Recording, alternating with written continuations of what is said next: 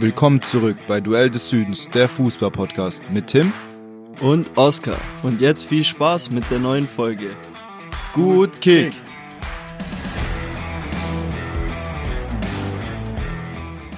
Servus Leute und willkommen zurück. Äh, lang ist es her, letzte Woche gab es ja keine Folge. Die Woche davor gab es eine Folge nur mit mir. Da muss ich gleich sagen, das war das letzte Mal, dass ich das alleine mache. Ich war ein bisschen euphorisiert davor, hatte ein bisschen Bock, das zu machen. Aber ich habe die auch nicht in der Insta-Story gepostet, weil ich war echt nicht zufrieden mit der Folge. Aber das war trotzdem mal gut zu wissen, dass es alleine einfach keinen Spaß macht, dass man keine Zeit hat, seine Gedanken zu ordnen, während der andere redet, man gefühlt nicht zuhört und nur sich darauf konzentriert, was man als nächstes sagt. Weil ich habe die ganze Zeit irgendwie äh gesagt und so, keine Ahnung, als hätte ich gerade so eine GFS in der achten Klasse gehalten, so habe ich mich gefühlt, wie so ein Monolog, ey, das war echt nix. Also, gute, gut zu wissen, aber war ich echt nicht zufrieden damit. Aber heute bin ich zum Glück nicht mehr allein. Ich habe äh, hier mein kongenialen, äh, mein kongeniales Duo dabei. Osse, Osse Karre, was geht ab? Servus, auch von mir wieder willkommen bei uns im Podcast. Ist jetzt lange her. Ich habe jetzt die Prüfung erstmal geschrieben, bestanden noch nicht und wird auch wahrscheinlich Genau, er, erzähl mal, wie war deine Klausurenphase? Hat der Kopf mittlerweile, Also raucht er immer noch oder? Es, es hat auf jeden Fall deftig gequalmt. Ich habe glaube auch noch nie so viel gelernt wie jetzt in den in der kurzen Zeit. Also es war echt krass. So, ich konnte es dann leider nicht zu Papier bringen, das was ich gelernt habe. Also es hat, sagen wir mal, nicht so toll funktioniert. Aber ähm, im Großen und Ganzen bin ich froh, dass ich jetzt die fünf Prüfungen rum hab. Vielleicht muss ich die ein oder andere nachschreiben, aber das werden wir dann sehen, wenn die Ergebnisse da sind. Auf jeden Fall freue ich mich jetzt, dass mein Hirn jetzt für eine Weile wieder mehr Fußball reinkriegen, also mehr Input vom Fußball reinkriegen kann und dann ich auch wieder öfter im Podcast zu hören bin. Genau. Und wie geht's das dir? heißt ja öfter, jede Woche. Ja, natürlich, Ja, aber mir jetzt war es eine. Zeit lang nicht, weißt du? Ja. ja. Wie geht's deinem Haxe? Mir geht's gut, danke der Nachfrage. Beim Haxen geht's hervorragend. Nee, laufen kann ich noch nicht. Das dauert auch wahrscheinlich noch so vier Wochen circa. Und dann darf Okay. ich halt immer je nach äh, der Woche, die gerade ansteht, bisschen mehr belasten, bisschen mehr beugen. Ich habe zu Hause so eine elektrische Schiene, die mein Knie immer so auf und ab bewegt. Da kann man so eine Gradzahl einstellen und es läuft dann immer 30 Minuten ein Durchgang und das soll ich halt so sechsmal am Tag machen. Und das ist jetzt halt, ich habe heute wieder angefangen mit Arbeiten im Homeoffice. Da habe ich so einen Laptop auf dem Schoß, während ich im Bett liege und mein Knie fährt auf und ab und der Laptop fährt halt immer so mit. Ja, und sehen die dann dein Bild auch, oder? Ist das nee, also ich dann, lasse das wäre noch witziger, weißt du? Wenn ich du dann dein Kamera Kopf, aus. dein Kopf ja, immer wenn so, wenn die so sehen, wie es so auf und ab geht, denken Ja. so, hey Tim, überquer, überquerst du gerade den Atlantik oder was Ja. machst du da? Geil. ja, aber ist gut verlaufen. Ja, ist ist alles top Hauptsache. verlaufen. Mein Knie ist nicht so geschwollen. Ich stelle mir das auch witzig vor aus der Perspektive von meiner äh, Patellasehne. Die schläft ein, am nächsten Morgen wacht die auf und ist mein neues Kreuzband. Die denkt auch so, hey, wie bin ich hierher gekommen? So, was, was geht denn jetzt ab? Aber guter Gedankengang, fühle ich. Ja. fühle ich. Ja, ich war dann noch zwei Tage äh, im Krankenhaus, also in, in Pforzheim in der Arkus-Klinik. Und äh, ja, Grüße gehen raus an, an den Manfred, Manuel und äh, Jochen, meine Zimmernachbarn, die haben geschnarcht, ey, die, das ist das war ein Sägweg, äh, Sägewerk, das kannst du dir nicht vorstellen. Ich habe echt in zwei Tagen vielleicht sieben Stunden geschlafen. Das ist auf jeden Fall nicht so gut.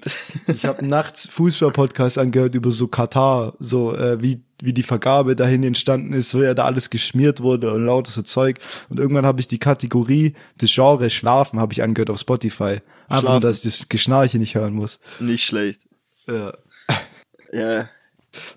Das ist schon jeden ja ich war dann auch froh, dass ich wieder zu Hause war und äh, ja, ich habe jetzt schon mit Physio begonnen und eigentlich alles auf dem rechten Weg. Das freut mich. Also passt. Was hast du da? Du hättest sie gebraucht. Oropax.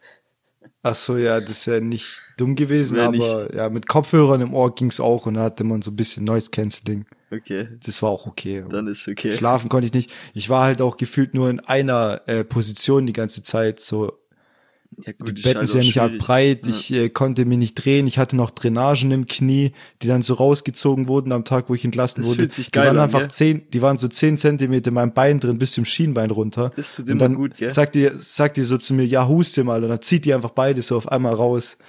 Und du Wolltest denkst, ja, Junge, hast du mir mein gell? Kreuzband gleich wieder mit rausgerissen? Ja, kenn ich, kenn ich. Ekelhaft. Ja. Also, Kommen wir lieber zu schöneren Themen, oder? Ja, genau bevor wir zum Sportlichen gehen, ich wollte es einfach mal äh, die Gunst der Stunde nutzen, weil wir haben ja jetzt keine Folge gemacht vom vergangenen Spieltag, aber ich habe es tatsächlich geschafft, Spieltagssieger zu werden. Ja. Ich weiß jetzt, ich glaube, es war am vorletzten und nicht am vorvorletzten Spieltag. Wir haben ja jetzt drei Spieltage quasi äh, hinter uns, wo wir keine Folge haben, weil wir eine ausgelassen haben und jetzt eine englische Woche war. Aber wir reden jetzt nur über die englische Woche, weil das wäre sonst zu viel. Ja. Aber auf jeden Fall, viel. ich habe es geschafft, über 20 Punkte. Ich glaube, sowas, so viel Punkte hole ich eigentlich in fünf Wochen ungefähr. Habe ich es jetzt mal geschafft, in einem Tag zu holen. Oder Ja, aber du musstest Spieltag. jetzt auch mal, weißt du? Das äh, geht ja nicht mehr. Ich war wie Bochum, ich war im Abstiegskampf eigentlich schon abgeschrieben, aber ich habe mich jetzt eindrucksvoll zurückgemeldet. Ja. Die Automatismen greifen langsam. Trainerwechsel, Kreuzbandwechsel, dann geht es schon wieder. Hey, auf einmal klappt's. Das ist der Kreuzbandeffekt. Der, der Kreuzbandeffekt. Nach der Okay. Narkose wieder alles auf Reset im Kopf und dann hat's wieder Ja, ich bin wie so ein, wie so ein Autist, der danach so fließend Chinesisch spricht. so nach dem Unfall. auf einmal Fußballverständnis da. Aber Ja. dann dürfte ich kein Bayern-Fan mehr sein, oder? Ja, ich bin jetzt, ich bin jetzt KSC-Fan geworden. Okay. Gut. Gut, äh, ja, bevor wir in den, äh, in den Bundesliga-Rückblick gehen, äh, ganz kurz, es ist ja heute tagesaktuell, um 12 Uhr ungefähr war die Pressekonferenz. Hansi Flick hat bekannt gegeben, welche Spieler zur WM mitfahren. Äh, die allermeisten waren natürlich keine Überraschung. Es ist jetzt ein 26-Mann-Kader und ich würde mal sagen, 20 davon wusstest du schon, die, ja, die gehen safe mit. Mhm. Es sind ja einige verletzt. Reus äh, kam jetzt, wurde jetzt eben bekannt gegeben, dass es für ihn nicht reicht, dass er noch ein paar Wochen ausfällt. Der hat alles versucht. Werner weiß man ja schon ein bisschen länger und Würz, der jetzt auch erst vor kurzem, glaube ich, wieder ins richtige Training eingestiegen ist, kommt es einfach auch zu früh, nachdem der fast ein Neuhaus. Jahr raus war. Aber ja, da sind trotzdem ein paar Namen dabei, die überrascht haben. Ich weiß nicht, hast du das dir schon angeschaut? Ja, ja. Also ich habe es mir angeschaut. Ein paar sind äh, Überraschungen und für den einen freut's mich auf jeden Fall ganz arg. Der wäre? Bella Kotschap. Okay. Weil ich ja schon vor einem Jahr im Podcast mal erwähnt habe, dass der Junge übelst Potenzial hat. ja, das schickt neben ihm echt blass war. aussah. Genau, das war ja die Sache. Cool, cool dass du es nochmal erwähnst. Und ähm, genau, das war mein Lieblingsspruch auch im Podcast. Und für den freut's mich übel, dass er dabei ist. Genau. Ja, ich denke heute keine Überraschung. Neuer Testegen Trapp sind die drei besten. Dann gäbe es vielleicht noch einen Nübel, der echt stark ist bei Monaco, aber Mhm. wir haben da so ein Luxusproblem auf der Position. Also Ja. Müller könnten wir auch noch drüber reden. ja, aber der spielt ja im Feld zum Glück bei Bayern. Genau. Ich, Da muss ich echt sagen, ich mein rechtes Bein ähnelt zu der Muskulatur von Müller. Ich habe es vorhin schon gesagt, ich habe mies abgebaut, aber so es wird immer ähnlicher. Ich glaube, wenn du uns nebeneinander stellst, so die Silhouette würde so genau ineinander übergehen vom Bein. was, was sagst du zur Abwehr? Ja, da haben wir schon die üblichen Verdächtigen mit Rüdiger, Süle, Schlotterbeck. Raum, der jetzt keine einfache Hinrunde hatte nach seiner, nach seinem späten Wechsel. Aber langsam findet er wieder rein, eben weil auch Leipzig wieder erfolgreich wurde. Ginter, für den hat sich der Wechsel komplett gelohnt. Mhm. Dann Günther auch freut mich extrem für den, dass Ja. einfach seine, seine zwei, drei Jahre, die er jetzt auf richtig gutem Niveau spielt als Kapitän bei Freiburg mit viel Offensivdrang, dass das sich jetzt auch auszahlt. Ähm, ja, in dem Fall ist es dann äh, ja schlecht für Gosens, für den sich der Wechsel zu Inter nicht so ausgezahlt hat. Das hat ihn mehr ausgebremst, nachdem er so auf dem aufsteigenden Ast bei, äh, bei Bergamo war. Ähm, ja, dann haben wir noch Kehrer, von dem ich jetzt nicht der größte Fan bin. Aber du musst ihm eben zugestehen, dass er einfach flexibel einsetzbar ist. Innenverteidiger, Rechtsverteidiger hat fast immer 90 Minuten gespielt für West Ham. Dann haben wir einen, der mich ein bisschen überrascht hat, das ist Klostermann. Der Der war ja hat seit dem verletzt. ersten gell? Spieltag gegen den VfB nicht mehr gespielt und war jetzt äh, ja und in der englischen Woche zum ersten Mal im Kader.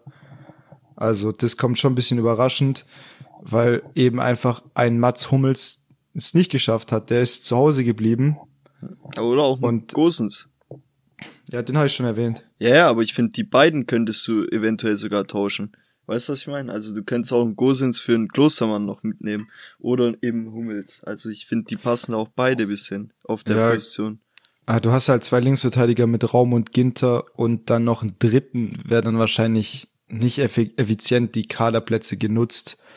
Da haben wir, wir haben ja keinen klaren Rechtsverteidiger irgendwie. Wir haben hier einen Süle, der da wahrscheinlich spielen wird, könnte ich mir vorstellen, weil er da bei Dortmund spielt, weil er es bei Bayern schon gemacht hat, auch in der Nationalmannschaft.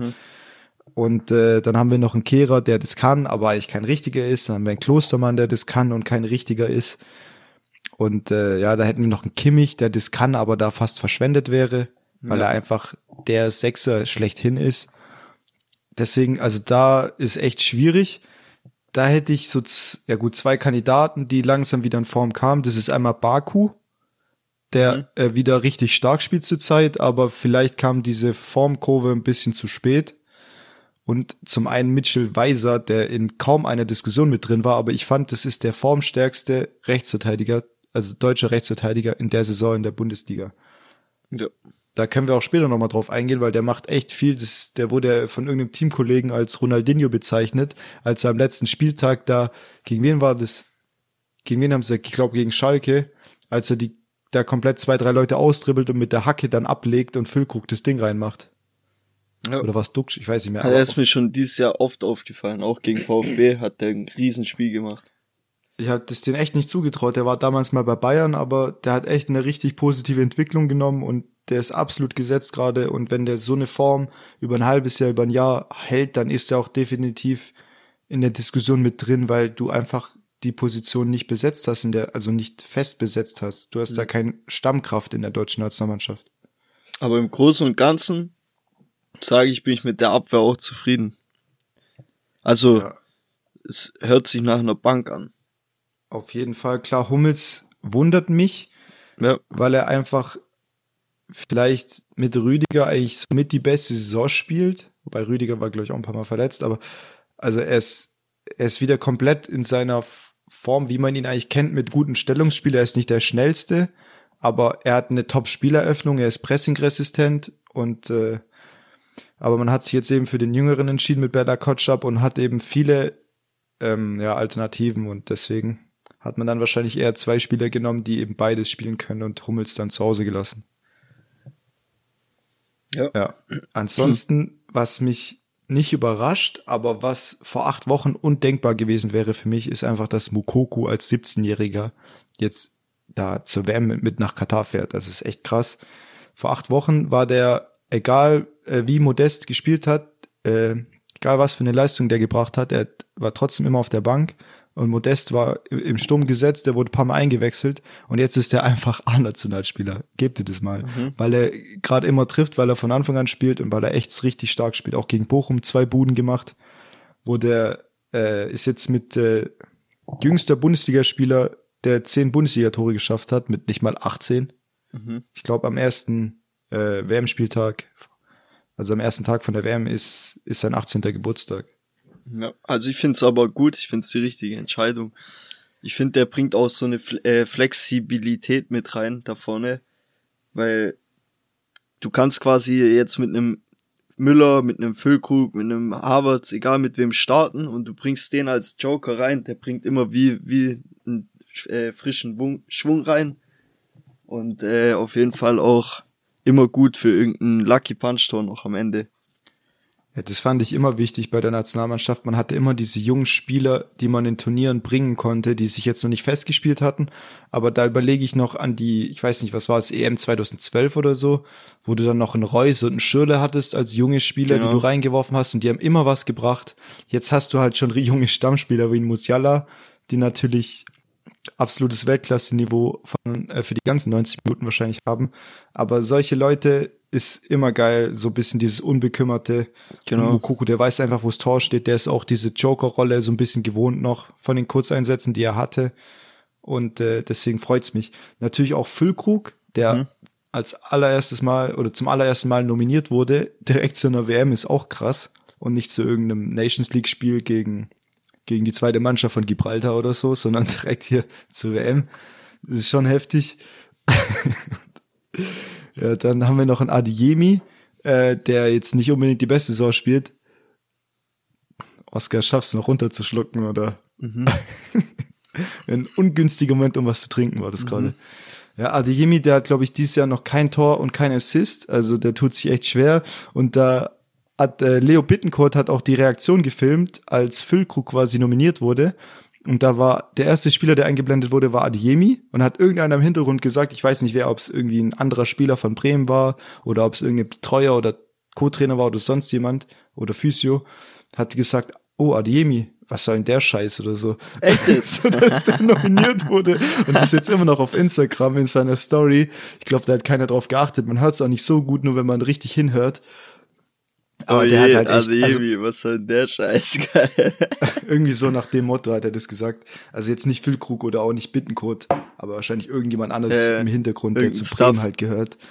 Ja dass das dem noch keiner gesagt hat und der es direkt off, äh, offline genommen hat, weil sowas ist ja immer gefährlich in der heutigen Zeit, so dass man, dass man so ein bisschen kleinen Shitstorm kassiert. Aber ja, also Adiemi bringt safe auch was, ähnlich wie Mokoko, wenn du mal Tempo brauchst für die letzten 15 Minuten, ist der auf jeden Fall eine Option.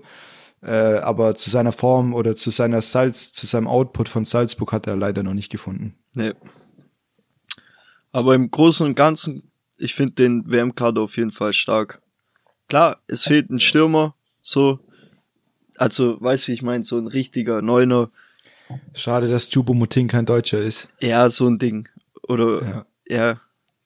Das ist ja, einfach, ja, so, sowas in die Richtung, das fehlt halt äh, Deutschland schon. Ein Gomez damals, so, so irgendein, einfach ein Neuner, der da drin steht. Aber ich glaube, man kann es einfach auch so mit der, mit diesen wuseligen jungen Spielern umgehen, dass du so einen brauchst und dann mit einem Harvards quasi als falsche Neun spielst.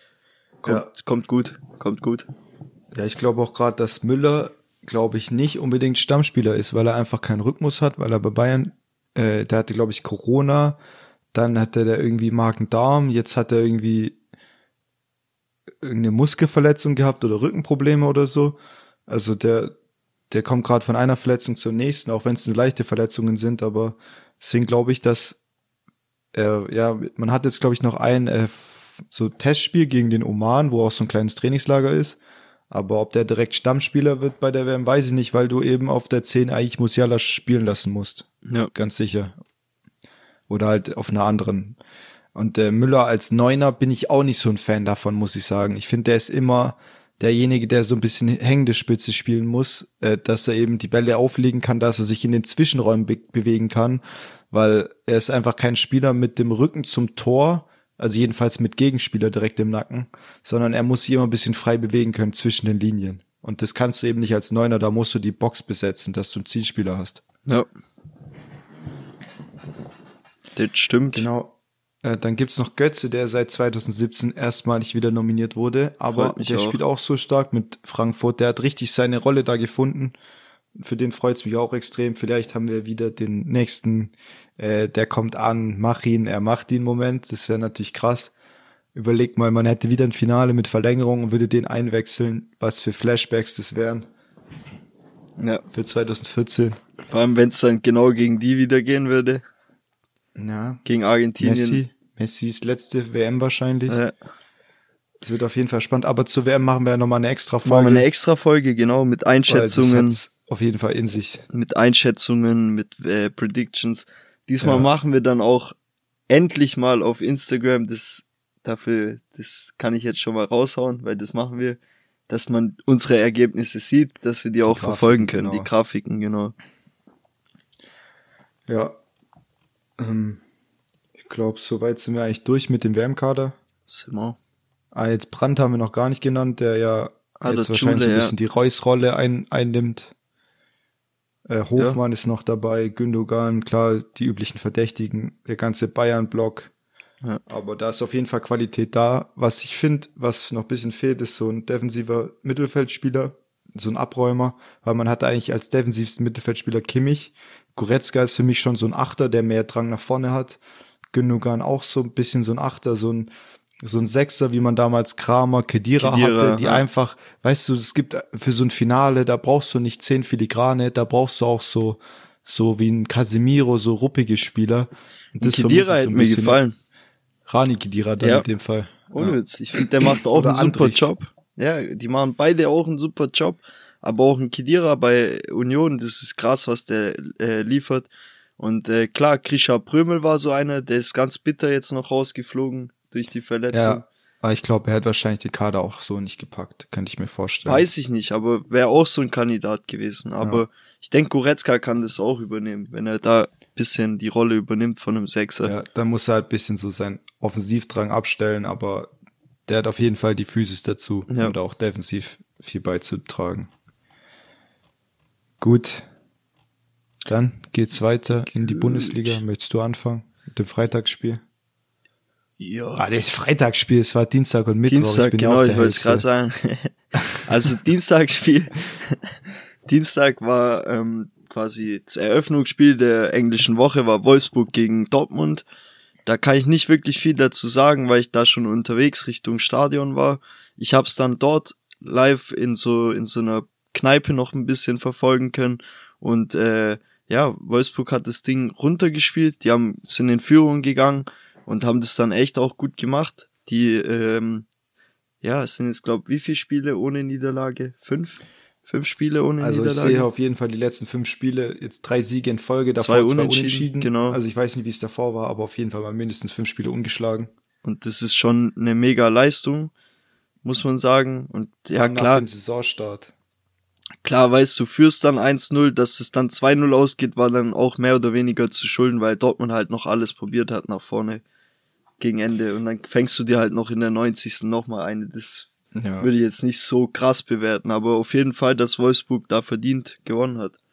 Ja, ich sehe es genauso, absolut verdient gewonnen. BVB schaut bisschen dumm aus der Wäsche, hat wirklich ein schlechtes Spiel gemacht. Wolfsburg jetzt echt im Auf Aufwärtstrend. Äh, nur Frankfurt, Leipzig und Bayern haben in den letzten zehn Spielen mehr Punkte geholt. Ja. Und das soll auch was heißen, weil man ja eigentlich direkt so gedacht hat, ja, Kovac, Wolfsburg ist so so ein bisschen ein Mismatch. Nach Glasner finden die keinen gescheiten Trainer mehr und haben da eigentlich den richtigen vom Hof gejagt, der jetzt wieder richtig erfolgreich ist. Aber ja, äh, Dortmund hat jetzt, glaube ich, 91 Ecken und null Tore daraus, obwohl du eigentlich einen Süle, einen Hummels und einen Schlotterbeck hast, die eigentlich kopfballstark sein müssten. Oder auch einen Modest, wenn er Modest, spielt. Genauso, ja. Aber ja, dann die Flügel, Adiemi und Malen, die sind überhaupt nicht produktiv. Ich glaube, die haben einen Scorer beide zusammengerechnet. Das ist schon viel zu wenig, wenn du überlegst, was du für die beiden bezahlt hast. Aber sie haben halt bei ihren vorherigen Vereinen mehr in so einer Doppelspitze agiert und nicht so richtig als Flügelspieler.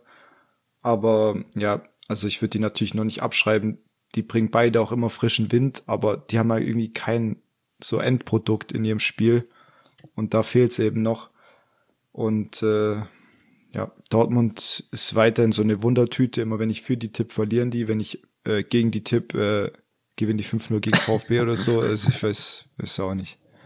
Ja, aber so oft, wie du im Podcast auch immer die Mentalitätsfrage bei denen gestellt hast, ist ganz normal, dass die dir keine Punkte geben. Weißt du, was ich meine? Jedes Mal, wenn ich die Mentalitätsfrage stelle, zeigen die im Spiel darauf Mentalität, dann sage ich, dann muss Ja. ich die in Schutz nehmen und dann scheißen die wieder rein. Ja. Also ich weiß auch nicht. Dortmund und ich werden keine Freunde mehr. Die hören halt immer zu. Ich, ich glaube auch. Süle ist wahrscheinlich der eine Hörer auf dieser. Der wird sein. oh Mann. Ja, dann erzähl uns doch mal was von deinem Stadionbesuch vom Spiel vom VfB gegen Hertha. Okay, also es war super. War ein super Erlebnis mal wieder im Stadion. Und ähm, ja, ich, ich mache es mal ein bisschen chronologisch. Als VfB fängt an und äh, hat direkt normalerweise die letzten Spiele, wenn man die be betrachtet, war VfB immer direkt im Rückstand nach 10 Minuten. Dann habe ich schon gesagt, wenn wir jetzt diesmal hinbekommen, in den ersten 10 Minuten kein Gegentor zu bekommen, dann gewinnen wir das Ding. Und dann machen die sogar ein Tor in der dritten Minute durch äh, Girassi. Und ähm, das war sehr schön rausgespielt, meines Erachtens, durch Tomasch, der zurzeit gerade auch wieder einen richtigen Aufwind hat und gut spielt. Und ähm, ja, dann hat VfB es eigentlich gut gemacht. Hertha hat ein bisschen mehr Gas gegeben, aber VfB hat eigentlich alles gut wegverteidigt. Dann kam in der 19 Minute ein Fehlpass oder einen Ball dumm verloren von Silas. Da, ähm, ja, dann kommt Luke Bakio, bekommt eine Flanke auf, auf einen langen Pfosten, auf den hinteren und schiebt das Ding einfach nur noch rein. Und äh, dann stand es Ewigkeiten 1-1 und ich dachte schon, es kann jetzt nicht sein, dass man jetzt hier ein 1-1 gegen Hertha, irgendwie muss da mehr drin sein, noch mit den eigenen Fans im Rücken und so. Und äh, dann kam es zu einer ganz unschönen Szene noch, als Endo äh, zum Kopfball hochgeht und rasselt zusammen. Ich weiß gar nicht mit wem. Auf jeden Fall mit dem Hertha-Spieler ist schon, glaub, während, während er in der Luft war, bewusstlos geworden. Und man sieht, der prallt dann auch richtig blöd auf dem Boden auf dann. Das habe ich noch gar nicht gesehen. Ist jetzt seine WM in Gefahr oder ist, fehlt also, er da? Das kann ich gar nicht sagen, weil ich mit Japan oder ich habe mir da jetzt nicht wirklich was drüber angehört. Ich habe nur mitbekommen, dass es Entwarnung gab. Der ist dann direkt ins Krankenhaus gekommen und so. Und ähm, jetzt gibt's Entwarnung. Er wurde schon aus dem Krankenhaus entlassen und es ist quasi jetzt nichts. Äh, also es ist natürlich nicht cool und so, aber es ist jetzt nichts, wo irgendwie bleibende Schäden oder irgendwas sind. Ja, ja kann, kann ja immer passieren, weißt, wenn du direkt ja, in der Luft klar. bewusstlos bist. Es war auch so eine Aktion wie Gentner damals gegen Castells. Weißt, Gefährlich wo, ist ja meistens dann, wenn du wieder auf den Boden aufkommst, dann dieses, was man von genau, den Boxern kennt, wenn die benommen auf den Boden gehen und dann mit, mit, mit dem Nacken nochmal mit dem Hinterkopf auf den Boden aufschlagen. Ich genau. glaube, das ist auch da, wo die meisten so Schäden dann auftreten. Ja. Und Aber das ist auch passiert. Auch dann am Ende so sein Trikot in der Kabine hochgehalten. Genau, genau. Und äh, quasi ja so ein Zeichen gesetzt. So ja, auch die Fans alle Endo geschrien und auch danach beim beim Feiern, weil dazu kommen wir jetzt noch. Also dann ging es wieder weiter das Spiel. Karasor wurde eingewechselt. Ähm, dann ewig eine Druckphase noch gehabt vom VfB, wo du denkst, okay, hier könnte noch was gehen, aber es war nichts zwangs, zwangsläufig gut rausgespielt zu Ende. Und ähm, dann gab es noch eine Chance kurz vor Ende von Milo, wo er die Flanke bekommt auf den Kopf und aufs lange Eck drückt, aber der Torwart gut gehalten hat, der Christensen, heißt der ja. so, ich glaube. Ja, ja. Das und ähm, dann gab es noch einen Eckball 90 plus 8. Die Nachspielzeit kam auch äh, ja nur zustande aufgrund dem Endo-Ding, was passiert war. Und äh, Sosa flankt die Butterweich rein und Mafropanos mit purem Wille steigt gefühlt, also gefühlt wie Ronaldo also es sah es halt im Stadion mhm. aus. Es steigt halt höher als alle anderen. Es war so purer Wille und drückt das Ding rein. Also Gänsehaut. Ich sag's dir, da ging's ab im Stadion. Das war wieder so ein Last-Minute-Ding, wie jetzt schon häufig beim VfB in der letzten Zeit. Genau, wie, wie beim, beim Abstiegskampf ja, genau. letztes Jahr am letzten Spieltag. Und äh, ja, ich habe das Spiel ab der 86. gesehen ähm, als ich von Bayern dann umgeschalten habe. Und da muss ich echt sagen, es war ein richtiger Hasenkick am Anfang. Der Ball irgendwie mhm. im Mittelfeld die ganze Zeit verloren, keine drei Pässe sind angekommen. Wer mir gefallen hat, war Karasor in der Zeit, wo ich ihn gesehen habe, weil er echt äh, jeden Ball, er war immer anspielbar, hat eigentlich immer äh, sichere Pässe gespielt und das eigentlich als Spieler, der auch Innenverteidiger spielen kann, ist immer wichtig, solche Spieler im Kader zu haben, ja. die eben mehrere Positionen bekleiden können. Und äh, dann äh, war es ein bisschen Hollywood-reif. Mein Vater hat auch mitgeguckt, die Schlussphase, hat so gemeint, ja, das Ding geht jetzt safe rein. Und das ist dann auch so passiert, mhm. so ein mhm. bisschen so Klassiker, 98. Minute. Und der VfB jetzt drei Siege in fünf Spielen.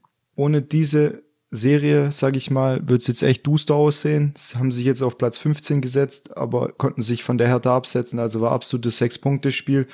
Die Hertha jetzt mit vier Niederlagen aus fünf Spielen, obwohl sie oft gut gespielt haben, mhm. auch gegen Bayern nur 3-2 ja. verloren, wo Chupomoting zwei Tore reinkrätscht, eins, wo er nicht mal einen Ball trifft und mit der Wade das Ding irgendwie über die Linie drückt. Und äh, ja, die spielen gut, aber sie haben halt gar nichts Zählbares, auch so wie man das vom VfB schon häufiger gekannt hat. Dass du ja. eigentlich die Ansätze siehst, aber es nicht auf den Platz bringst oder auf die Tabelle dann. Ja, also für den VfB ganz klar wichtiges Ding, wichtiger Sieg und auch äh, schön, dass Endo wieder gut geht. Also ich hoffe, der kann auch bei der WM kicken. Ich würde ihn gerne gegen Deutschland sehen. Ja, Endo gut, alles gut. Endo gut, alles gut, genau. Dann kommen wir gleich zum nächsten Spiel, oder? Machen wir ja. mit deinem Bayern weiter? Okay, können wir machen. Gut. Also es war eigentlich äh, ja, ein guter Beginn, wie so häufig. Musiala mit dem 1 zu 0, der schießt echt sehr, sehr oft entscheidende Tore, so bisschen Dosenöffner. Und in dem Moment auch wieder, es war ein schlechter oder es war ein Abschluss von ähm, Manet, der dann rausgeköpft geköpft werden konnte. Geht zu Musiala, das Tor ist so halb offen, du, du würdest denken, ja, wenn ich den Ball hab, ich schieß sofort, weil es könnte ja sein, wenn ich eine halbe Sekunde warte, dass dann wieder einer den Schuss blockt oder auf der Linie der Torwart sich besser positionieren kann, aber das interessiert ihn nicht. Der verzögert und lässt einen Spieler ins Leere laufen und tut mit seinem schwachen Fuß den Ball wunderschön ins andere Eck schieben. Also wie man in dem Alter so eine Ruhe vor dem Tor haben kann, so eine Kaltschnäuzigkeit, gefühlt jede Großchance bei dem ist einfach drin. Und das finde ich so erstaunlich. Hat jetzt, glaube ich, sein zehn, nee, sein neuntes Saisontore geschossen und vier Vorlagen, also ist Topscorer der Liga. Ähm, auch äh, international von den U21-Spielern ist er mit weitem Abstand der produktivste in Europa. Und äh, der hat jetzt auch von Transfermarkt.de eine Aufwertung auf 100 Millionen Marktwert bekommen. Das ist natürlich kein offizieller Wert, weil für Bayern ist er natürlich unbezahlbar, unverkäuflich. Aber das siehst, da siehst du, in welche Dimension der vor, äh, vorstößt, weil es da wenig Spieler, ich glaube, es gibt nur acht Spieler mit 100 Millionen oder mehr auf der Welt. Und gerade dann in dem Alter, das ist echt brutal. Der ist so ein Top-Spieler. Ja. ja. Dann kam äh, ja der deutsche Ronaldinho Weiser, der ja echt stark angezogen hat. Da hat Bremen extrem gut kombiniert. Bayern war ein bisschen überrascht, dass Bremen so kombinationsstark war.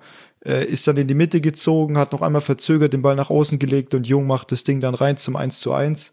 Und dann dachtest du, ja, gerade nachdem dann äh, Chupomoting noch einen Elfer verschossen hat, äh, der, wenn er getroffen hätte, sein achtes Pflichtspiel in Folge getroffen hätte. Und dann dachtest du, oh scheiße, bricht es jetzt so ein bisschen zusammen, weil irgendwie er dann nicht so diese, diese Form fortsetzen konnte, aber es war dann gar nicht so. Er hat zwar kein Tor mehr geschossen, aber hat die anderen Tore mit einge eingeleitet, war wieder sehr kombinationsfreudig. Gnabry mit einem Hattrick. Das glaube ich, auch nach Lewandowski der Spieler mit den meisten Hattricks in den letzten zwei oder drei Jahren. Mhm. Also hat, glaube ich, drei Hattricks geschossen in der Zeit.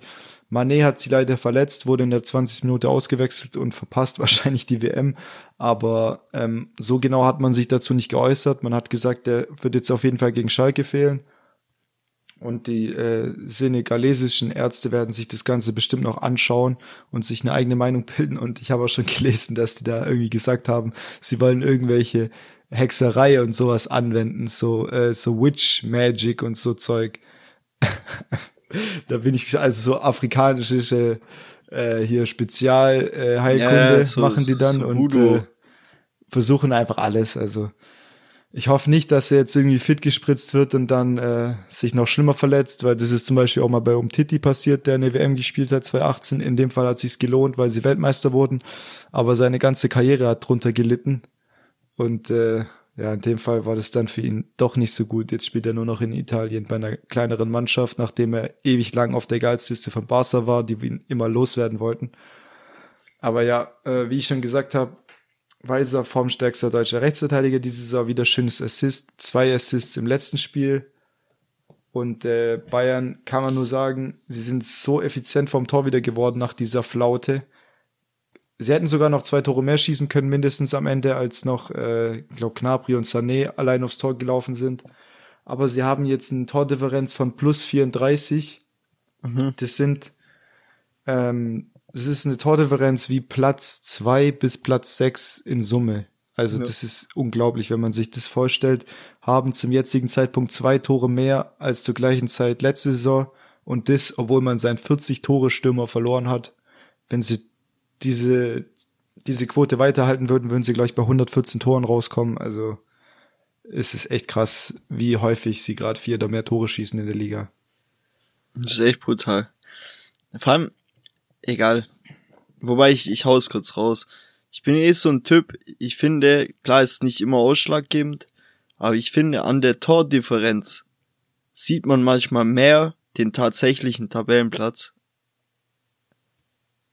Weißt du, ich meine, ja, oder an den, den man erwarten, erwarten kann gegen Ende. Weißt du, ich meine, wenn du dir das jetzt anguckst zum Beispiel, nur als Beispiel so ein Werder Bremen noch oder sowas mit minus eins gerade, oder weißt du, dann siehst du so eine Tendenz, dass die vielleicht im nächsten halben Jahr eventuell ein paar Plätze weiter runtergehen, ja, weil die einfach. Vor dem Spiel war es noch plus vier. Ja, gut. Das ist jetzt ein bisschen ja. bitter für Bremen, da ist sie gegen Bayern. Das war jetzt ein Negativbeispiel, aber du weißt, was ich meine. So, ich weiß, halt, was du meinst. Manche Mannschaften haben zum Beispiel minus 23. Und Bochum manche, und Schalke, genau, also Schalke minus 17. sowas. Ja. Und dann siehst du, okay, da ist die Tendenz da, dann guckst du VfB minus sieben, okay, die passen da gerade hin, aber weißt du, ich finde, daran kann man ein bisschen schon einschätzen, ob Mannschaften auch ein bisschen Glück hatten oder auch ein bisschen äh, zu weit oben stehen im Tabellenfeld. Zu weit angesiedelt sind oben, durch gerade irgendwie Last-Minute-Treffer und so weiter. Das ist so immer Ja. meine Tendenz. Und das siehst halt Bayern plus sechs. Die hatten viele Spiele, wo sie nur mit einem Tor gewonnen haben. richtig. Also auch wirklich nicht so überzeugend. Ich glaube, also 23 zu 17 Tore, das ist nicht der Anspruch von Borussia Dortmund. Mhm. Ja. Und deswegen krass, das war irgendwie auch klar, dass Bayern da wieder vor, sich vormogelt gegen Union und, und Freiburg und sowas. Ja, mogeln Aber- würde ich das jetzt nicht Ja, bezeichnen. nicht mogeln, aber sich noch vorschlängelt als Herbstmeister dann in dem Fall. Aber, ja, das, das habe ich mir auch gedacht. So gerade bei gönn den anderen halt gar nichts so mäßig. So soll es doch sein. Ja, Aber mir kann es ja egal sein, bin ja jetzt KSC-Fan. ja, so ein Ding, gell? Nach der Narkose. Ich, ich spiele jetzt auch übrigens äh, Klavier, Okay, seit cool. ich, seit der Verletzung. Bin ich der neue lang lang geworden. Nicht mehr Daumenflöte. Okay, Bist also du fertig mit Bayern, oder? Bitte? Bist Ja, fertig? ich bin Okay, weiter. Dann mache ich gleich weiter mit äh, Bochum gegen Gladbach. Ja, Das war auch wieder so ein Spiel, ans, äh, bei dem es viele Aufreger gab, so habe ich im Nachhinein mitbekommen, dass da quasi, also man muss sagen, Dort, Dortmund schon, VfL Bochum kommt klar viel besser ins Spiel rein, macht gleich zwei Tore, führt 2-0 gegen Gladbach. Gladbach war auch wieder, keine Ahnung, ja, die sind einfach gerade auch irgendwie von der Rolle, haben viele Verletzte auch und so, bei denen passt auch vieles nicht. Machen dann aber noch einen Anschlusstreffer durch Player und haben dann eigentlich noch äh, gegen Ende raus noch viele Chancen gehabt, machen dann auch noch das 2-2, was aber nicht gegeben wird, wegen angeblicher Abseitsposition und sowas. Und äh, da gab's ja auch riesen Diskussionen wieder. ey, es ist komplett skandalös, die Entscheidung. Ja, Seien ist es auch. ehrlich. Ist es auch. Und äh, ja, sowas kann natürlich im Abstiegskampf auch äh, richtig bitter für andere Mannschaften werden oder auch für Gladbach, wenn sie dadurch nicht ihre ihre ähm, internationalen Plätze bekommen sollten oder so, wenn es genau wegen denen zwei Punkte sind oder dass zum Beispiel Stuttgart auf einen Relegationsplatz rutscht wegen denen zwei Punkte, das ist schon, also ich finde es auch ein bisschen äh, skandalös, was da abgeht. Ja, also das war ja letztendlich so, dass die Entscheidung so getroffen wurde, weil es kein kontrolliertes Spielen war von dem Verteidiger, der den Ball dann nach außen spielt. Dann kommt da die Flanke rein und Benzebaini macht das Kopfballtor. Aber wenn ich jetzt mal zurückdenke, ich weiß nicht, ob es letztes oder vorletztes Jahr war, da gab es so eine Szene bei BVB im Pokal, wo ein langer Ball kam, Haaland war im Abseits und der, der Verteidiger, der letzte Mann, springt so hoch, will den Ball irgendwie treffen und trifft den gar, gefühlt gar nicht und streift den mit seinem Stollen. Dann kommt der Ball durch und Haaland ist, das Ja. wurde in dem Fall dann als kontrolliertes Spielaktion oder kontrollierte Spielaktion gewertet. Haaland macht das Ding rein und das Tor hat gezählt, weil er den Ball berührt hat, irgendwie in der Luft gegrätscht, irgendwie versucht den Ball zu klären, hat ihn nicht richtig getroffen. Und in dem furchtbar. Fall hatte, kam der Ball zu ihm, eigentlich flach, und er kann auch normal ausholen, aber er trifft den Ball einfach nicht richtig, deswegen geht er nicht mit Vollspann an die Mittellinie, sondern einfach nach links. Und das wurde dann, da gab es anscheinend wieder eine Regeländerung, kriegt ja niemand mit, ist ja so undurchsichtig. Und äh, deswegen wird hier dann auf unkontrolliertes Spielen entschieden und deswegen abseits. Aber ich verstehe das nicht. Also, äh, ja, weiß Ich ich, nicht. verstehe es auch nicht. Ich sag's dir, wie es ist. Also Aber sorry, dass er den Ball nicht trifft, das ist ja, das, das ist ja die Schuld vom Spieler. Der hatte ja die, die Option, den Ball richtig zu treffen. Ich sag dir jetzt eine Theorie, wie es gewesen sein wird, okay? Und dazu müssen wir jetzt noch eine drei, vier Tage weiter zurückspringen, okay? Als VfB gegen, gegen Gladbach gespielt hat, hat Benze Baini einmal mit der Faust so richtig ausgeholt und Anton umgenockt. So, das ist eine klare Tätlichkeit gewesen. Der hat so mit dem Arm durchgeschwungen. Aber wie? es Aber war- voll, es Vollgas. Rote auf jeden es Fall. war auf jeden Fall eine rote, gab aber keine rot, sondern gelb. Video Assistant hat eingegriffen, hat aber sich dazu entschieden, der Schiri, dass er bei seiner Entscheidung bleibt. Jetzt noch weiter später im Spiel klatscht Ben Sebaini genau dieselbe Situation fast, aber aus dem Spiel raus, im Führich nochmal eine, weil er auch wieder um sich schlägt, kriegt keine gelb, also nicht mal gelb-rot quasi, Und äh, da ist ganz klar der Fall gewesen, dass sich der Schiri gedacht hat, Benzibaini hat jetzt das Tor gemacht, aber das darf gar nicht zählen, weil er eigentlich gesperrt wäre, das Spiel. So, Fuchs bin ich. Fuchs! Ich hab's System durchschaut von denen. Okay, Also ist Oscar der jetzt- VfB doppelt gestraft. Merkst du was? Os Oscar jetzt nach Attila Hildmann, der zweitgrößte Verschwörungstheoretiker Deutschlands. Richtig, ich habe auch meinen Aluhelm auf heute. Ja, die Erde ist auch flach, oder? Natürlich. Also ich glaube, du bist da was ganz dicken auf der Spur. Bleib gerne am Ball mit deinem äh, investigativen Journalismus hier. Mach ich. Mach weiter so. Sherlock Oscar. Ja, nee. Ja, aber auch frech, das wollte ich nur noch mal ansprechen, das mit Anton. Das war auch frech. Ja. Dreh ich durch. Darauf wolltest du dich ja beziehen. Und der Rest war ja, war, war ja ein Witz, hoffe ich. Richtig. war ein Witz. Aber, aber war ein Witz, ne? Kennst du noch das von Podolski? Natürlich, war ein Witz, ne? Übrigens, wir hatten es vorhin von Gosens. Hast du dem sein Interview gesehen nach der Champions League mit Gnabry? Nee. Die verlassen so zusammen so das Stadion und äh, dann werden die noch nach einem Interview gefragt. Gnabry geht weiter und Gosens geht dann zu dem Interview und sagt so, komm, verhalte dich nicht so, verhalte dich nicht so, sagt er zu Gnabry, echt? Komm her, Sergej, der hat ihn einfach Sergej Sergej. genannt statt, statt Serge. Aber dieses verhalte dich nicht so, das hat mich so gekillt, so richtiges Verhalt dich Meme-Potenzial. nicht so. Und da hat er alleine äh, hier ein Interview gegeben. Komm, Sergej. Verhalt dich nicht so. Geil. Ja, Ja. machen wir direkt weiter, oder? Genau, der Dienstag ist durch. Mhm. Jetzt geht's an der Mittwoch. Richtig. Da hat Köln gegen Leverkusen geführt, aber noch 2-1 verloren. Das Spiel wurde gedreht. Amiri hat getroffen, der nach seiner Laie komplett außen vor war und äh, ja mit dem neuen Trainer ein neues Glück gefunden hat und jetzt wieder Stammspieler ist. Also der hat ja echt äh, extremes Potenzial, damals bei Hoffenheim schon. Richtig guter Kicker, aber wenn der eben kein Selbstvertrauen hat, dann geht da gar nichts. Und sonst habe ich eigentlich nicht viel zu dem Spiel zu sagen. Ja, ähm, Leverkusen langsam wieder zurück in der Spur, würde ich sagen, schon fast. Jetzt äh, Zwei Siege zwei, am Stück. Ja, zwei Siege am Stück, aber das eine gegen Union war schon ein richtiger Kantersieg. Und auch jetzt hier im Derby 2-1 zu gewinnen noch. Und das Ganze ohne Patrick Schick, der wieder gefehlt hat wegen äh, muskulären Problemen. Ähm, ich finde, die kommen langsam auch wieder in Fahrt. Also mit denen ist Ja. zu rechnen, aber nicht im nächsten Spiel. Spielen sie gegen VfB. Richtig. Ah, da geht's zweistellig aus. Ja, ist richtig. Dann haben wir noch Union Berlin gegen Augsburg. Zwei Fußballverweigerer, zwei destruktive Mannschaften haben sich gefunden. Und wir haben ja gelernt, dass Union echt Schwierigkeiten mit solchen Mannschaften haben. Das ist ein bisschen wie, wie so, wenn du vorm Spiegel gegen dich selbst kämpfst. Und äh, da, da gibt's immer zwei Verlierer. Da kann keiner gewinnen und deswegen ist es auch unentschieden ausgegangen. Und Union äh, haben jetzt ja nur zwei Siege aus den letzten fünf Spielen, dennoch 27 Punkte, also überragende Hinrunde. Und äh, ja, aber da hast du einfach gesehen, wie sie überperformt haben. Sie hatten viel mehr Tore als X Goals, also sie haben irgendwie viel mehr aus ihren Chancen gemacht, als eigentlich die Statistik so hergibt. Und auf lange Sicht äh, holt dich das meistens immer irgendwie ein. Ja. Das hast du auch bei Bayern gesehen, die haben viel weniger Tore geschossen, als die Chancen hergegeben haben in der schlechten Phase. Jetzt nutzen sie die Chancen wieder und machen die Spiele früh zu. Richtig.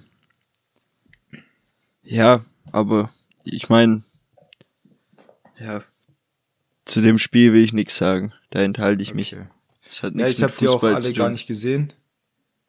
Außer, ah nee, warte, ich habe Was man dazu noch kurz sagen muss, das war das schnellste Tor dieses Jahr oder allgemein in, in dieser Saison. Nach 30 Sekunden hat Berisha, glaube ich, was.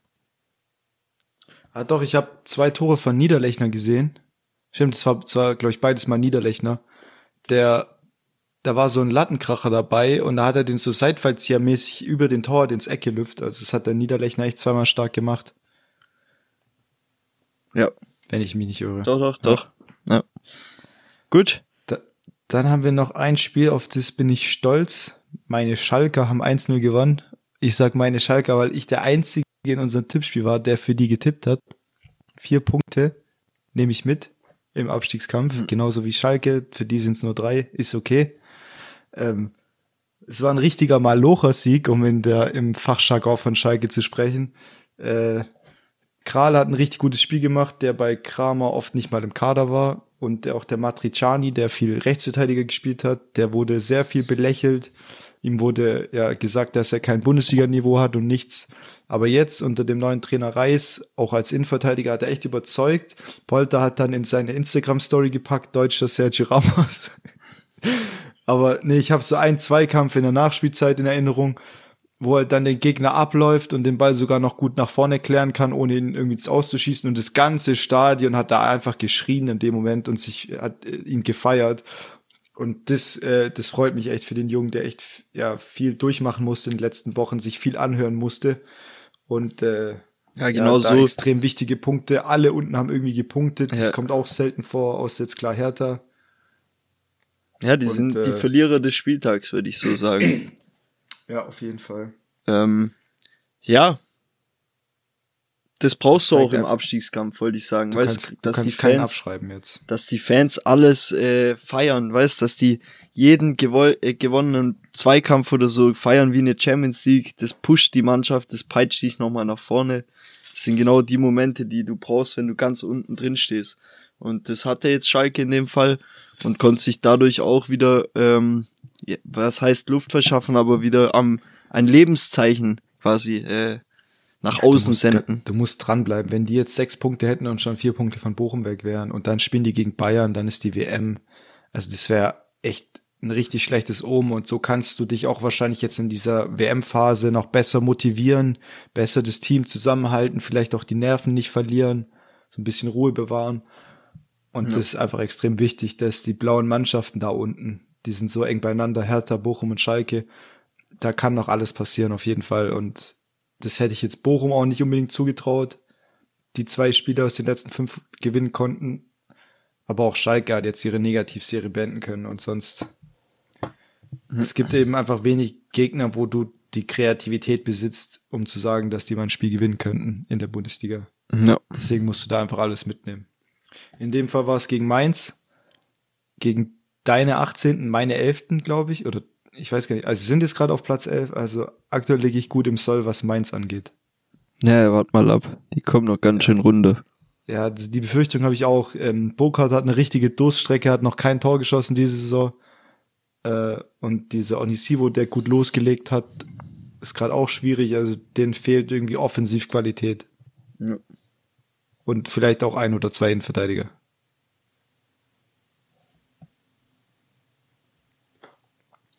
Gut. Ja, machen wir weiter. Leipzig gegen Freiburg. Leipzig gewinnt 3-1. Und in Kunku, oder wie du sagen würdest, in Kunku. In Kunku. Unglaublich konstant. Hat jetzt schon wieder elf Tore. Ist an der Spitze äh, der Torjägerliste in der Bundesliga. Ja, wird wahrscheinlich sein letzte Saison sein in Leipzig. Danach geht's bestimmt nach England, könnte ich mir vorstellen. Rose hat es jetzt echt geschafft, äh, Leipzig wieder in die Spur zu bringen haben, sind fünf Spiele ungeschlagen, vier Siege, ein Unentschieden. Mhm. Also da läuft es echt wieder. Sie sind jetzt auf Platz fünf. Vorne ist es noch relativ eng. Im Mittelfeld hat sich so eine leichte Kluft gebildet, nachdem da echt ewig äh, eigentlich alles beisammen war. Wobei so eng ist es, also so weit ist es gar nicht. VfB 13 Punkte hinter Union, also da ist noch alles drin Richtung Champions League.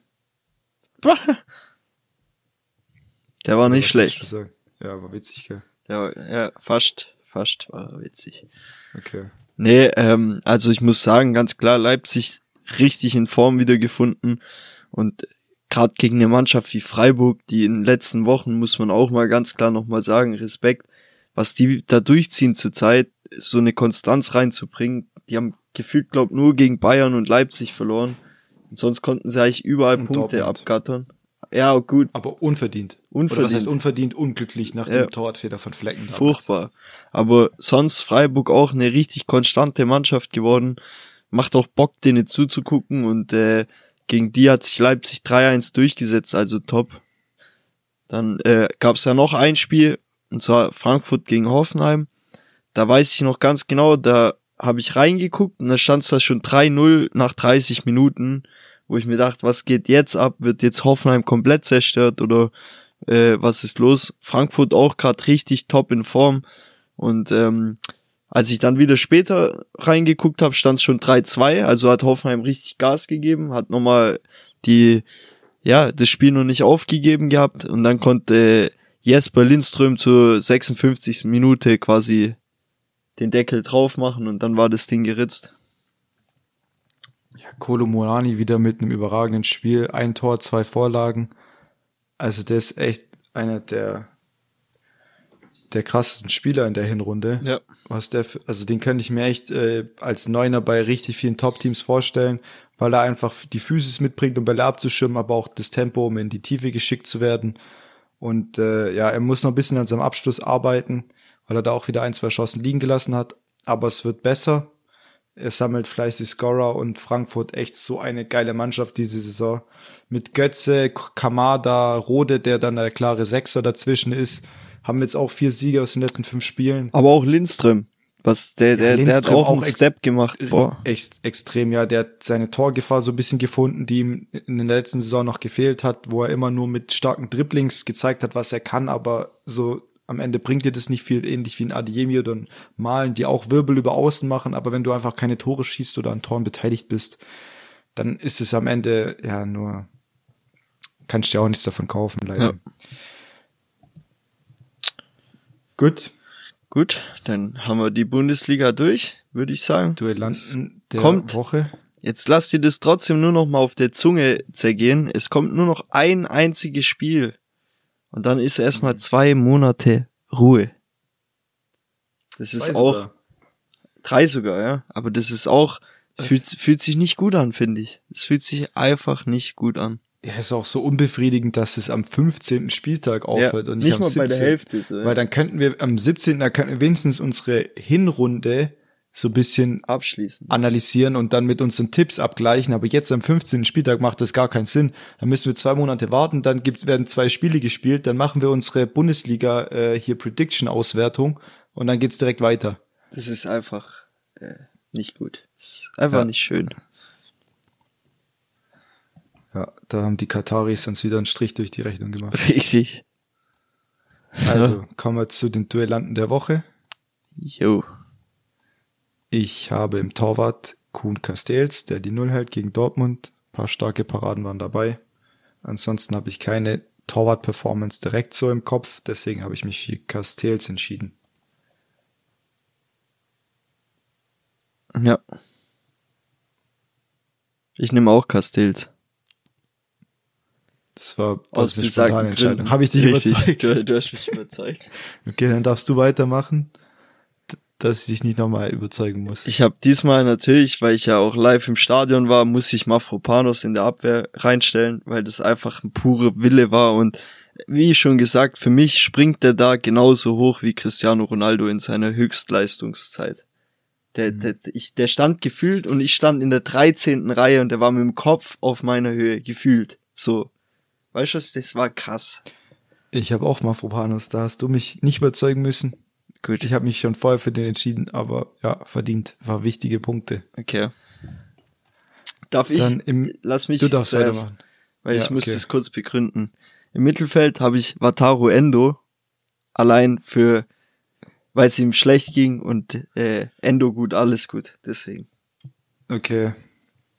Ich glaube, du wärst auch richtig gut in der Ballon d'Or-Wahl so einfach so eine irrationale Entscheidung zu treffen für einen Spieler, nur weil ihm eine Verletzung passiert ist. Richtig. Weil ich weiß noch, als Kier 17. wurde im Ballon d'Or Ranking, er war einfach der 17. beste Spieler der Welt oder Europas, nur weil er Christian Eriksen geholfen hat, als der damals seinen Herzinfarkt erlitten ja, hatte. Ja, so ein Ding halt. Muss doch auch so bewertet Ding, werden. Ja.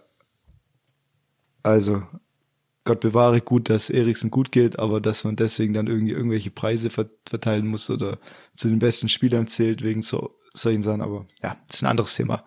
Okay, gut, ich habe Knabri ins Mittelfeld verlegt als Flügelspieler, könnte man auch als Stürmer aufstellen, aber Hattrick verdient. Und Stürmer habe ich genug Auswahl, deswegen habe ich Knabri ins Mittelfeld gezogen. Ja. Als Stürmer, was hast Ich habe äh, Kolomwani auf der 1 und mhm. Nkunku auf der 2 als Honorable Mention.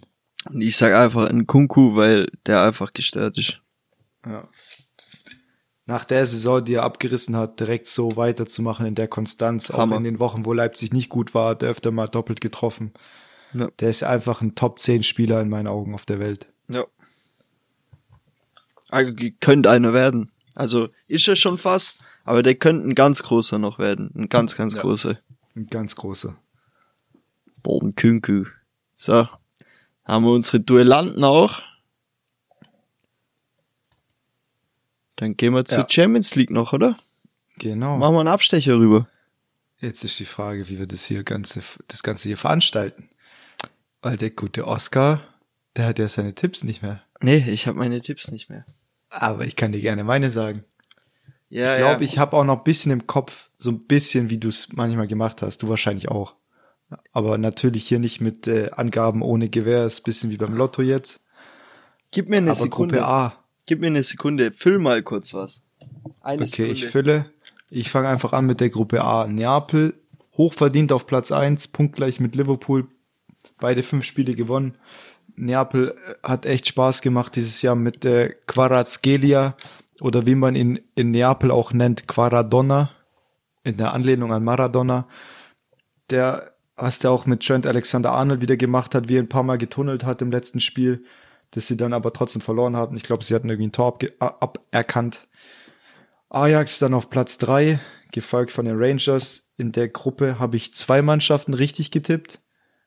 Und zwar habe ich Neapel auf die Eins getippt und Liverpool auf die zwei. Und logischerweise, wenn ich eins falsch habe, ist die andere Mannschaft auch falsch. In dem Fall habe ich äh, ja Ajax auf Platz vier getippt, was auch ein bisschen blauäugig war vielleicht, aber die hatten viele Abgänge und deswegen habe ich mich damals so entschieden.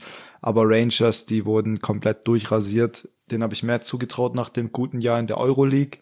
Aber null Tore und minus 22, äh, minus, ja, 22 Gegentore, minus 20 Tordifferenz. Allgemein die schottischen Clubs, auch Celtic, äh, wurden komplett zerlegt. Also da ging dieses Jahr gar nichts.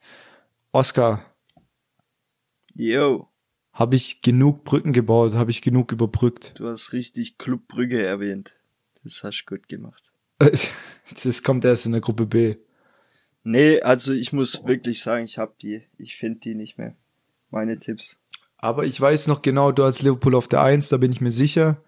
Aber ich glaube, du hast Ajax dafür auf der 3 und deswegen hast du auch zwei richtig in der Gruppe. Ja. Also, da bin ich mir relativ sicher. Jo. Dann haben wir Gruppe B mit Porto auf der 1, Brügge auf der 2, die auch vor allem in den ersten vier Spieltagen richtig krass am Start waren, fast alles gewonnen haben.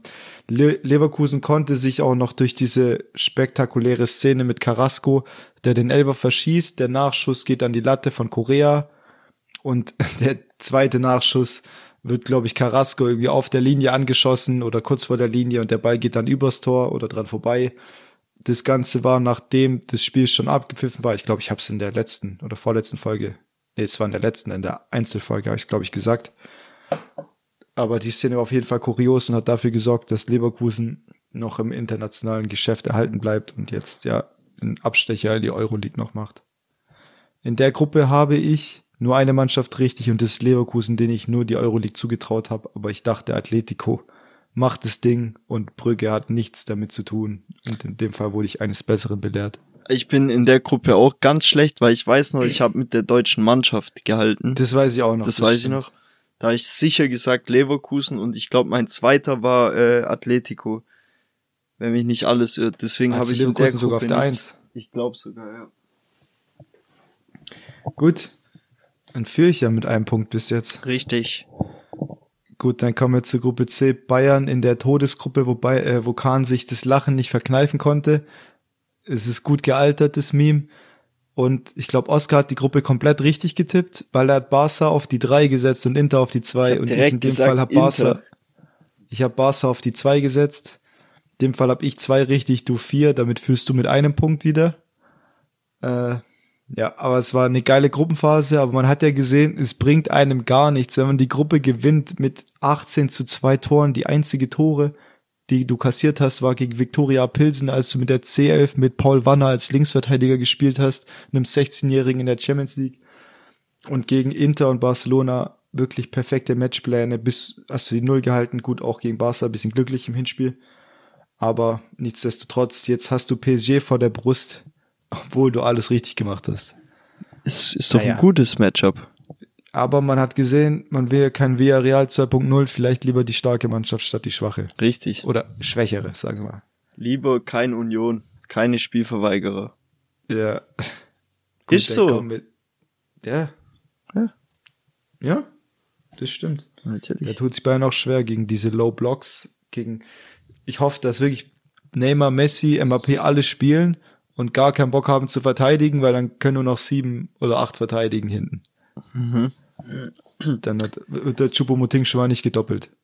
Das ist, das ist Fakt. Vor allem gegen Ex-Verein immer gut, immer gute Ich hoffe, er Matchups. stolpert den Ball nicht, der eigentlich reingegangen wäre, wieder so von der Linie, falls du dich noch an die Szene erinnern Kann ich kannst. mich erinnern, ja. Ähm, dann kommen wir schon zu der spannendsten Gruppe eigentlich, würde ich mal sagen. Die Haben wir auf auch jeden Fall äh, in der heiß. Prediction gesagt, dass es die ausgeglichenste Gruppe wahrscheinlich der Champions League ist. Und wir sollten recht behalten. Ich glaube aber auch, dass ich da bin ich mir nicht mehr sicher. Bin ich mir gar nicht sicher. Aber ich meine, ich habe Tottenham gesagt und Frankfurt, aber nicht in der Reihenfolge, glaube ich. Also ich denke auch, dass du Tottenham und Frankfurt richtig hast. Zum einen, weil du, glaube ich, in jeder Gruppe mit der deutschen Mannschaft gegangen bist, aber ich glaube, den Gruppensieg hast du dir nicht zugetraut. Nee. Und bei mir ist es das gleiche. Ich habe Tot Tottenham und Frankfurt und dann habe ich Marseille Sporting vertauscht. Habe ich glaube Aber auch. ich glaube, Tottenham hat ja noch ein Last-Minute-Tor geschossen, dann wäre Sporting, äh, wenn die es nicht geschossen hätten, wäre Sporting noch in die Euroleague gegangen. Mhm. Aber dafür, dann hätte ich Tottenham falsch, weil dann Frankfurt die Gruppe gewonnen hätte. Also in dem Fall ist es egal. Ich habe zwei Punkte geholt, du auch. Das heißt, du führst immer noch mit einem Punkt. Mhm. So, jetzt kracht's Mal aber. gespannt. Aber jetzt kracht's bei mir komplett. In Gruppe E kracht's bei mir. Also ich habe Chelsea, Chelsea gesagt, aber AC habe ich Weiß raus, habe ich rausgeglaubt, weil ich gesagt habe, Salzburg kommt weiter. Das weiß ich noch. Okay. Ja, dann, ich habe null Punkte. Ich habe Milan auf der 1, Chelsea auf der 2, Dynamo auf der 3, Salzburg auf der 4. Also alles so ein bisschen 1 und 2 vertauscht, 3 und 4 Okay, scheiße. Deswegen, das heißt, du hast hier zwei richtig, oder? Ja, ich, ah nee, einen, einen richtig. Ich habe Ah, nur Chelsea, Chelsea- der Rest ist komplett ver vermuscht. Okay. Komplett babab. Hast du nicht Dynamo auf der 4? Ja, wobei, dann habe ich die auf der 4 automatisch, ja. Gut, dann ja, zwei. Doch, aber hast du, dann führst du jetzt mit 5 Punkten. Oder? Nee, mit zwei. Warte mal, ich hab's schon wieder vergessen.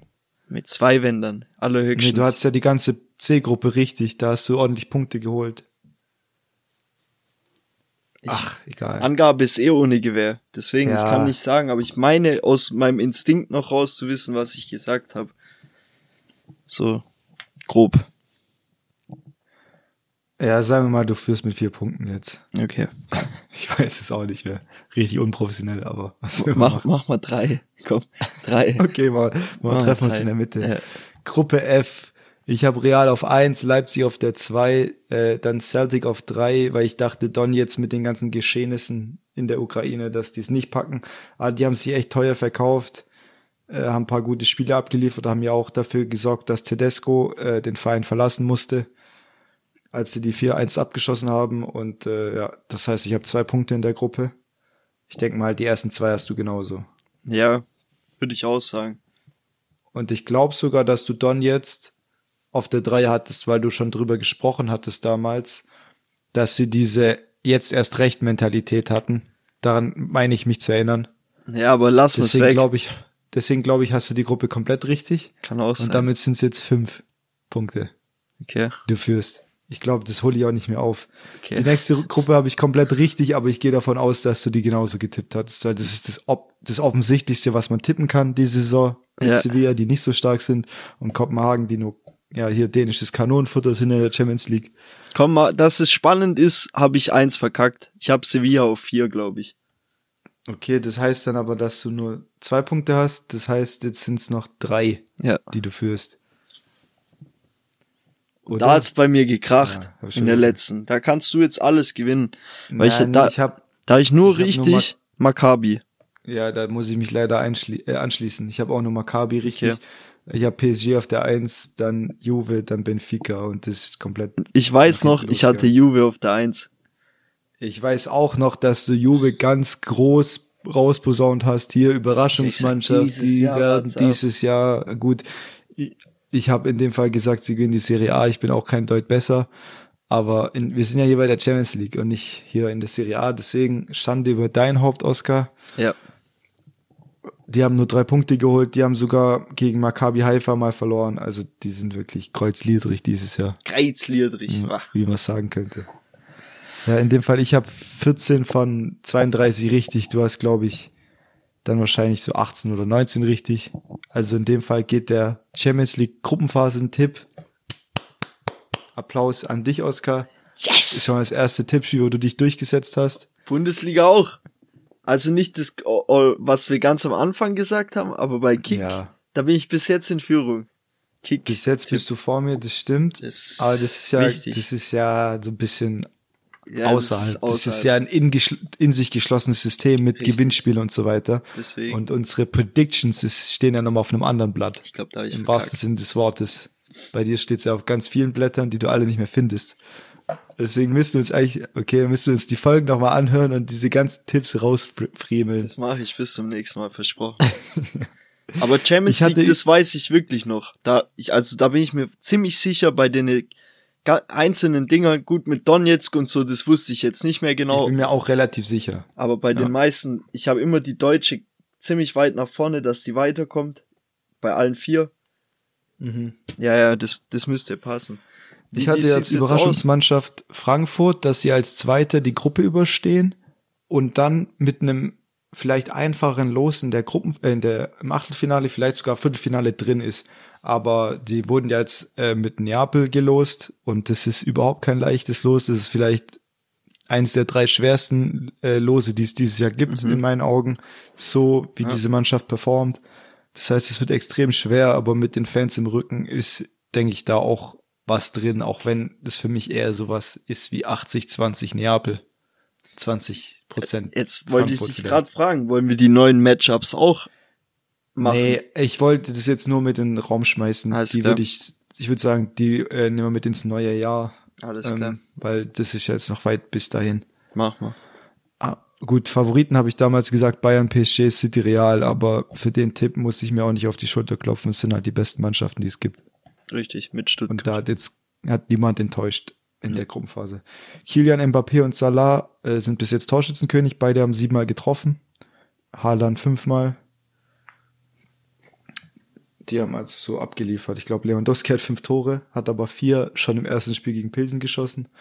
Also hat er da nicht gut weiter treffen Performt, können. ja. Vielleicht wäre Barca jetzt noch in der äh, in der Champions League äh, immer noch drin, wenn er gegen Bayern die Dinger gemacht hätte, die er am Anfang liegen gelassen hat. Mhm.